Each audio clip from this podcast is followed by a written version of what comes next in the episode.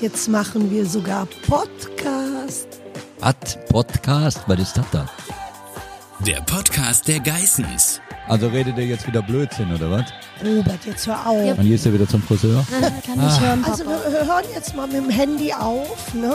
Aus dem Leben von Deutschlands bekanntester TV-Familie.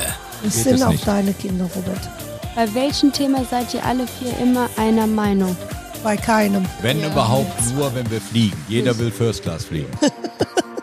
Neue Themen und verrückte Diskussionen. Die Pavarotti-Suite war grausam. So, Wir sind sofort ausgezogen. Reingegangen, umgedreht, Wir waren ein- wir rausgegangen, waren schon ciao eine gesagt. Mit Carmen, Robert, Shania und Davina. Dann bin ich 18. Ja, was hat das denn jetzt mit 18 zu Du tun? gehst nirgendwo hin, du- bis du 21 bist. Wie kann es sein, dass du dich schon wieder im Spiegel guckst, Shania? Das ist Podcast, da hören die Glück zu.